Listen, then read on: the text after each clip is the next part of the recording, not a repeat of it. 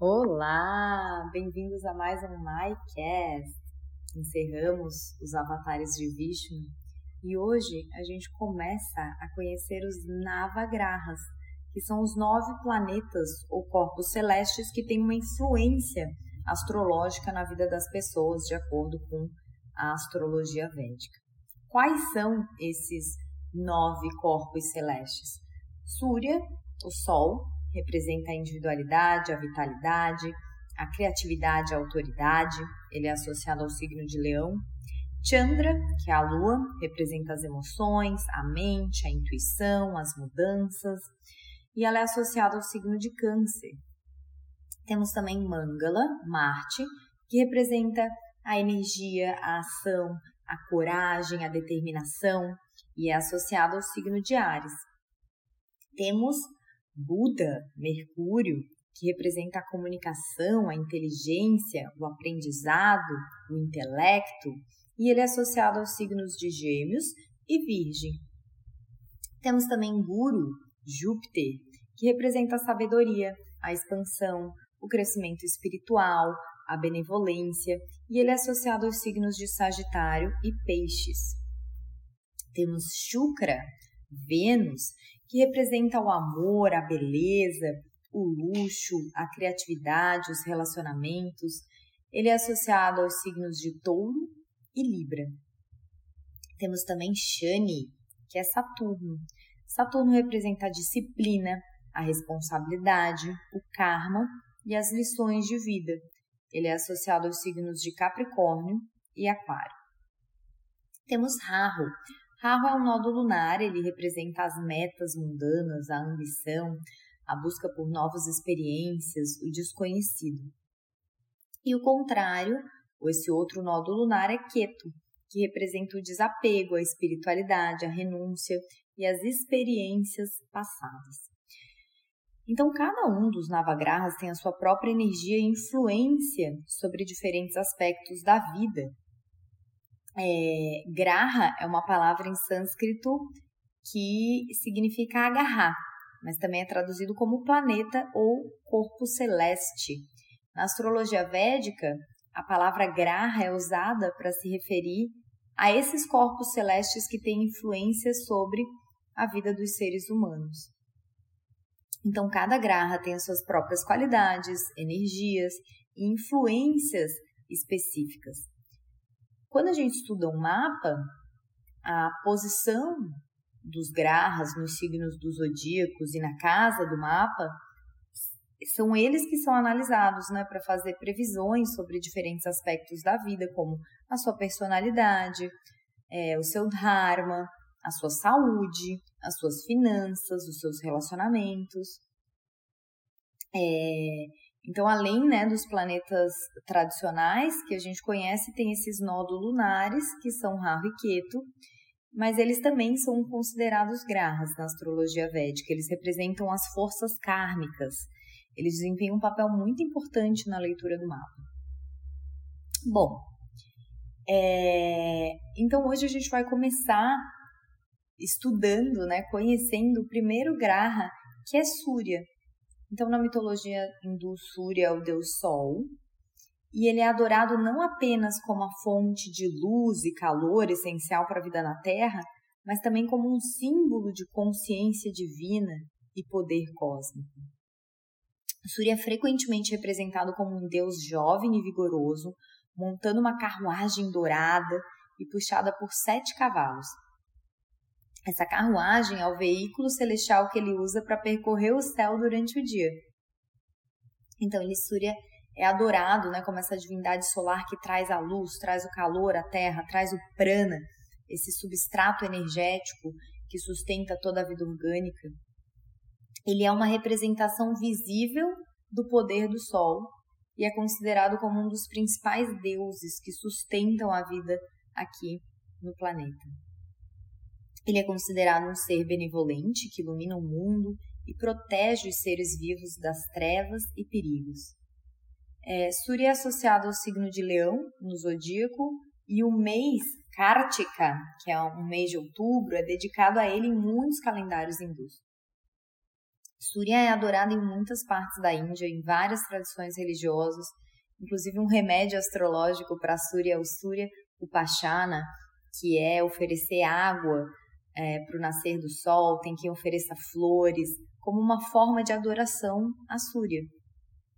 E a gente vai ver aqui, resumidamente, claro, a posição de Surya em diferentes casas do mapa e a influência que tem nas áreas da sua vida. Gente, lembra que a leitura de um mapa envolve a análise de muitos fatores, tá? Aqui é uma visão geral que a gente vai ver por cada planeta em cada, em cada casa. Então, se você não sabe em qual casa você tem o Sol, por exemplo, na astrologia védica, vai lá no meu canal do YouTube, Yoga com Mai, e eu ensino a você fazer o seu mapa védico para começar a estudá-lo, tá? Então, vai no YouTube, Yoga com Mai, e procura aula Astrologia Védica, tá? Vai estar tá lá no meu canal essa aula que eu falo um site para você fazer seu mapa, falo sobre uma das casas e como fazer uma leitura do mapa. Então, Surya na casa 1, que é o Lagna, é a casa do ascendente. Surya nessa casa amplifica muito a personalidade, traz carisma, confiança, traz liderança natural. A pessoa pode super se destacar, mas também ela deve tomar cuidado para ela não se tornar excessivamente dominante. Súria na casa 2. Pode indicar um forte senso de alto valor, porque a casa 2 fala de valores, né? Tem gente que fala a casa 2 fala de dinheiro, porque dinheiro é uma forma de valor, né? É, mas também fala o que, que a gente valoriza na vida. É, valores substratos, né, abstratos e valores é, tangíveis. Então pode haver habilidades comunicativas e talento para ganhar dinheiro é, só tem que tomar cuidado para não ser excessivamente materialista. Surya na 3, a casa 3 é, fala dos irmãos, a casa 3 fala da comunicação, indica uma mente ativa e uma habilidade de comunicação forte. Pode haver sucesso em áreas relacionadas à comunicação, educação, viagens. A casa 3 fala daquelas viagens curtas também. Então, quando a pessoa tem sol na casa 3, ela tem que tomar cuidado, evitar a arrogância. Súria na casa 4, que fala da família, fala do nosso lar. Então, isso pode trazer ênfase na vida doméstica, nas raízes familiares. A pessoa pode ser vista como um líder dentro da família. É importante manter um equilíbrio para essas pessoas entre o desejo do sucesso externo e as necessidades emocionais internas. Surya na casa 5, que é a casa dos filhos, mas também a casa da diversão. Então, indica criatividade, expressão artística e possíveis talentos em atividades relacionadas à arte, ao entretenimento.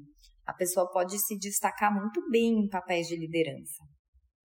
Surya na casa 6 é uma casa do dia a dia, mas também é uma casa do Shana, né? Uma casa de sofrimento. É, então a pessoa tem que tomar cuidado para ela não ser excessivamente crítica, mas pode trazer muita habilidade de liderança em ambientes do trabalho, de serviço. A pessoa pode ser muito motivada a cuidar dos outros, né? Porque essa casa 6 é uma casa de servir. A casa 7, que é a casa das parcerias, é, mostra que a pessoa pode ser um líder dentro dos relacionamentos ou ainda que a pessoa encontra a sua identidade quando ela está num relacionamento. Então é super importante ela manter o equilíbrio entre esse o que, que é meu, é, o que, quem sou eu de verdade e não o que eu projeto nos outros, nas minhas relações. E também super importante manter o equilíbrio para não querer ser a pessoa manipuladora nos relacionamentos e muito controladora nos seus relacionamentos. É, Surya na 8, que também é uma casa do Shana, uma casa de transformações intensas, uma casa de renascimento. Então pode trazer profundidade, intensidade à personalidade. Isso aqui seria quase ter um sol na 8, é quase como ter um, um sol em escorpião, né? Pode haver interesse por temas ocultos, místicos. Então também é muito importante cuidar para não ser controlador. e também não, não entrar né, nos seus próprios é, nos seus próprios dramas. Surya na 9, que é a própria casa da espiritualidade, é a casa de Deus, é a casa do Pai, é a casa da filosofia, das viagens. E então um, um sol na 9 indica um forte senso de ética e busca por conhecimento espiritual. É, já vi mapas de pessoas com Sol na 9 que são, inclusive, líderes religiosos, né? são vistos como gurus e, ou grandes filósofos. Surya na 10. É, a casa 10 seria o meio do céu, a casa 10 é a casa da carreira. Então, uma pessoa com Sol na 10 tem uma forte ênfase na carreira, ela quer se realizar profissionalmente, ela quer deixar sua marca no mundo, e a pessoa pode se destacar muito em papéis de liderança e autoridade, só tem que ficar cuidando para não querer muito né, esse reconhecimento por parte das autoridades. Sol na 11. 11 fala de amizades, é a casa dos amigos, é a casa dos ganhos, né? Enquanto a casa 10 é a tua casa da carreira, a casa 11 fala de, de ganhos, por exemplo, ganhos extras, ganhos financeiros, e um, uma pessoa com sol na 11, ela geralmente é uma pessoa que faz um networking muito forte, ela faz muito sucesso em grupos, em associações, e é uma figura muito influente em círculos sociais. E daí, o que, que ela tem que tomar cuidado? Para também não ficar dependente né, de aprovação das pessoas e querer estar em todos os grupos ao mesmo tempo. Surya na 12, que é a última casa, a casa 12 é uma casa de mistérios, é uma casa de lugares distantes, representa também o nosso subconsciente. Então, é, a pessoa pode ter uma jornada interior muito profunda. Geralmente são pessoas que não gostam muito de aparecer, né? Elas gostam mais de ficar lá escondidinhas, mas indica uma natureza espiritual muito forte e interesse por atividades contemplativas, interesse por desvendar o subconsciente, interesse por mistérios pela mente humana. E na astrologia védica, os planetas eles têm relacionamentos específicos entre si, que podem ser classificados como amigos, neutros ou inimigos. Então, por isso que é muito importante, né, não só olhar onde você tem o Sol, porque vai que você tem um Sol com Saturno no mapa, um Sol com Rahu, não só a posição, mas como os planetas, como cada graha está enviando um driste, né, que a gente fala, um olhar para aqueles, para outros planetas e para outras casas, né? Então, quem são os amigos do Sol, que são os mitras? É a Lua, apesar de ter energias bem distantes, né? Se você tem Sol e Lua juntos no mapa, provavelmente é porque você nasceu numa Lua nova. É, outro amigo do Sol é Marte, que tem essa energia também quente, né? E Júpiter, Guru.